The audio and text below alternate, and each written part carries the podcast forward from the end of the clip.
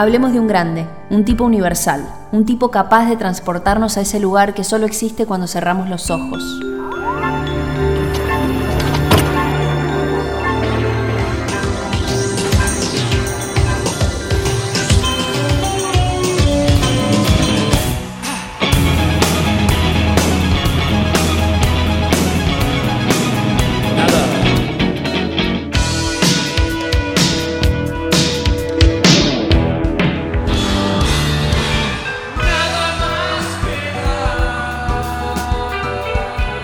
Músico, cantautor, actor, productor discográfico.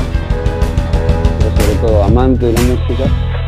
Entre las miles de facetas que le conocemos.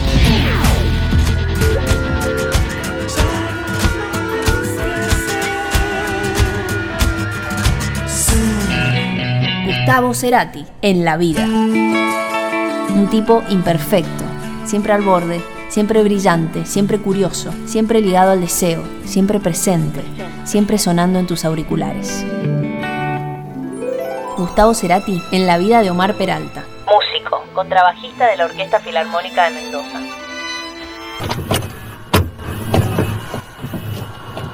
Debo confesar que Cerati, en el momento que vino a tocar con nosotros, o que nosotros lo acompañamos, mejor dicho,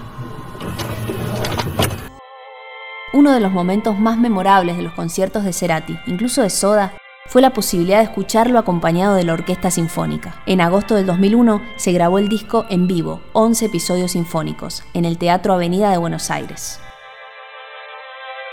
Con los episodios sinfónicos a principios de los 2000, él no era para mí tan importante. Yo era más de, de Spinetta, de Charlie. Sonaba en mi vida, pero no era tan importante como lo fue después.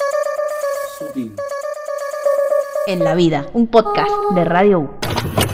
Ah, bueno, sí, como notas más aisladas, por ahí más. Sí, este me encanta.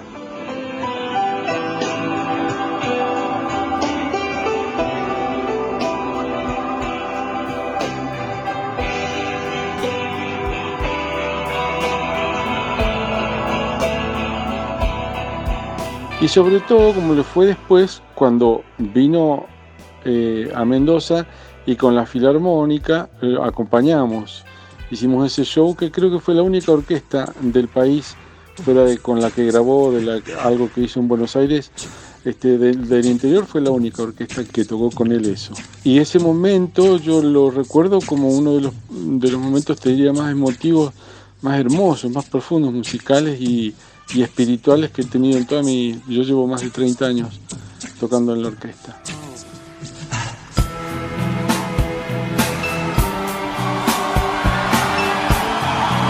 ¿Eh?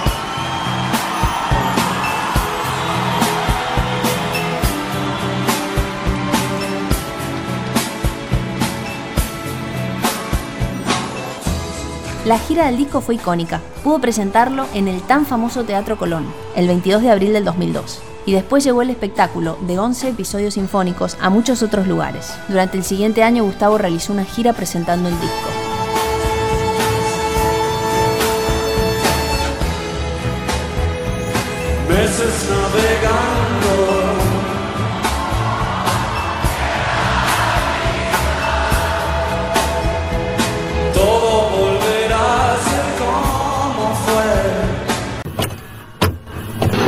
Estoy muy solo y a él me parece que no puede, ¿no? Usualmente tiene que pasar algo sobre el final así muy... ¿Lo, lo grabamos?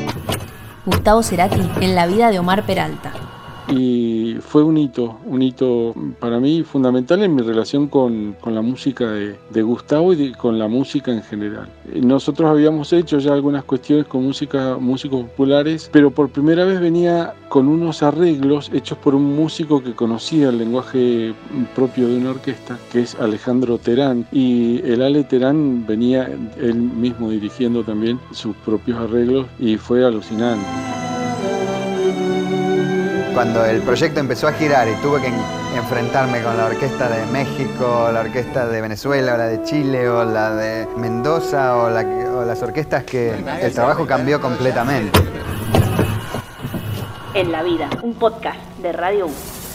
Fue para mí, y yo sé que doy fe que para otros compañeros con los que hemos hablado, fue una revelación, fue un, un encuentro con algo novedoso y absolutamente bello y precioso. Este, a partir de ahí, Cerati fue un- una música, este, un personaje que yo seguí y que escuché después, bueno, su participación con Negra Sosa, con ese, ese concierto fue precioso, fue alucinante. Y después, bueno, durante los ensayos que nos decían que era un tipo eh, osco, parco, mala onda, no sé qué, que era una estrella, nada que ver, era un sol, un divino, buen humor. Yo me acuerdo que con algunos compañeros, como esto era en el cine Gran Rex, había unos, unos pasillos, el artista no entraba por la calle principal, sino por un costado, por la calle San Juan. Y entonces tenía que ir por unos pasillos como eh, unos túneles y llegar al escenario. Nosotros habíamos encontrado un rinconcito con unos amigos donde nos armamos unas picaditas y hacíamos un, un desayuno siempre ahí. Y él pasaba por ahí re buena onda, unos encuentros preciosos. En esos túneles no hay más testigo que esos cuatro o cinco que estábamos ahí. Así yo lo conocí y me deslumbró.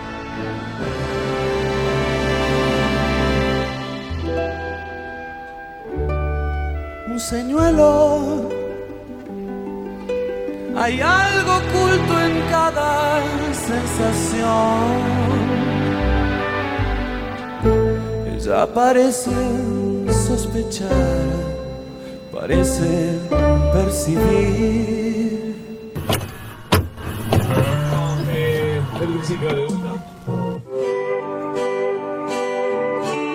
Gustavo. Cerati.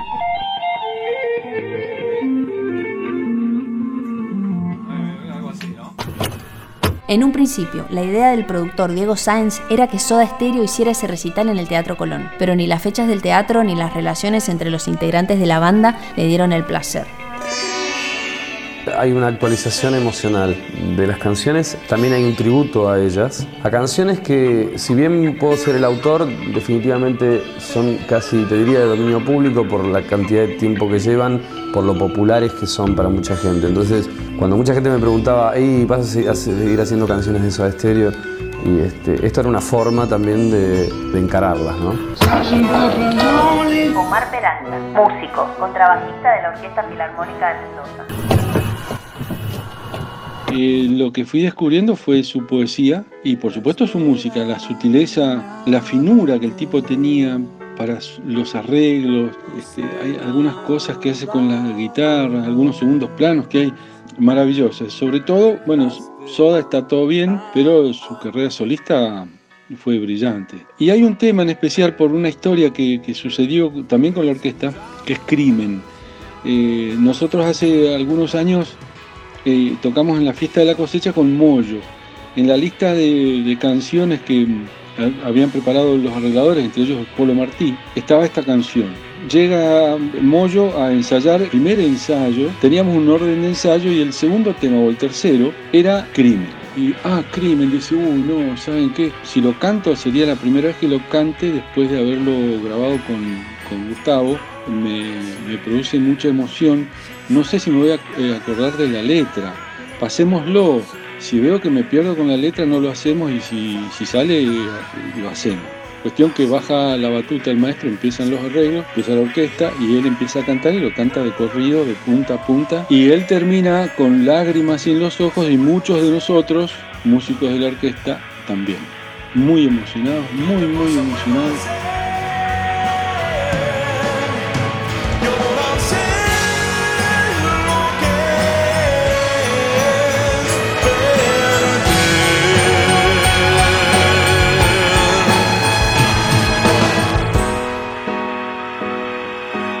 Y crimen quedará. Mm, Otro crimen quedará sin resolver. Gustavo. Paralizándome. Un, dos, tres, cuatro. Vamos a detenernos en un gran momento compositivo de Cerati, para transitar la belleza de Zona de Promesas.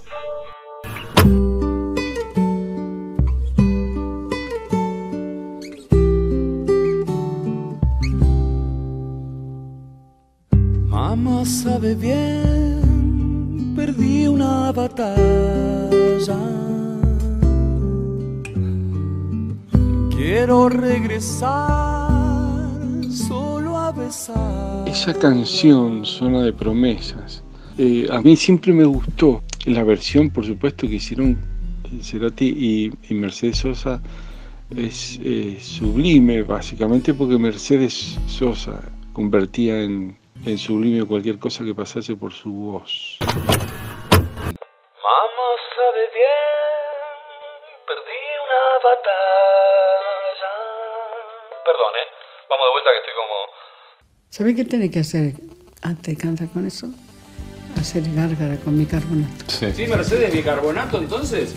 Ah, bicarbonato. Pero no hay, y no hay ninguna otra cosa más. más- No, nada. Lo mejor es bicarbonato.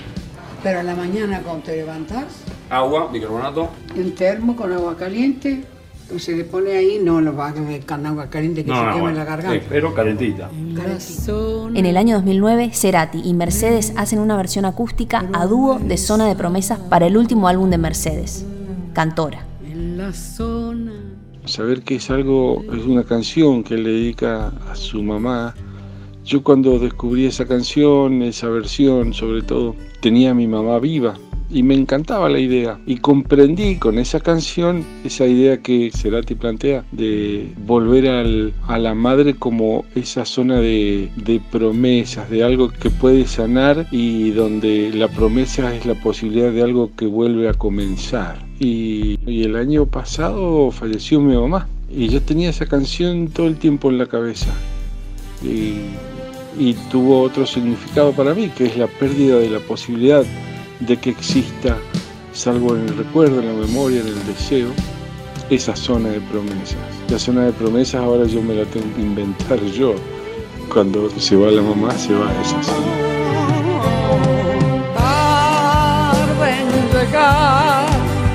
y al final, y al final hay recompensa.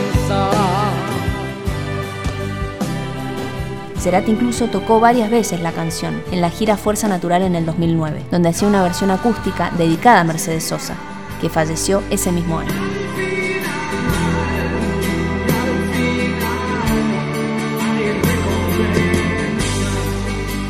Es muy poderosa, muy poderosa esa canción y habla también de la capacidad poética que tiene Gustavo Cerati, que todavía tiene, porque no pretendo ningún derecho de originalidad, pero cada vez que se escucha esa canción, el, el autor vuelve a vivir.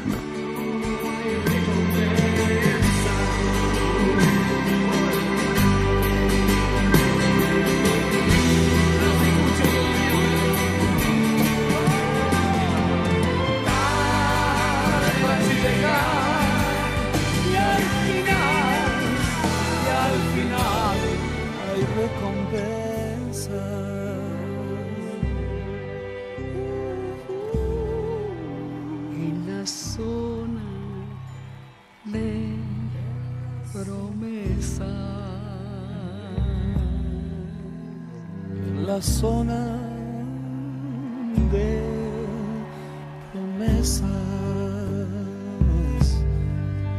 En la zona de promesa.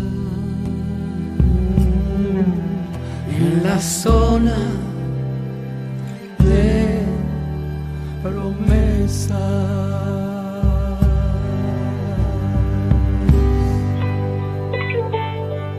Este podcast fue producido, guionado y editado por Dani Postisi, Llano de Luca y Mauricio Torres. La grabación en el estudio fue del griego Cervós. Y yo soy Gabriela Garzón Roger. En la vida, un podcast de Radio 1.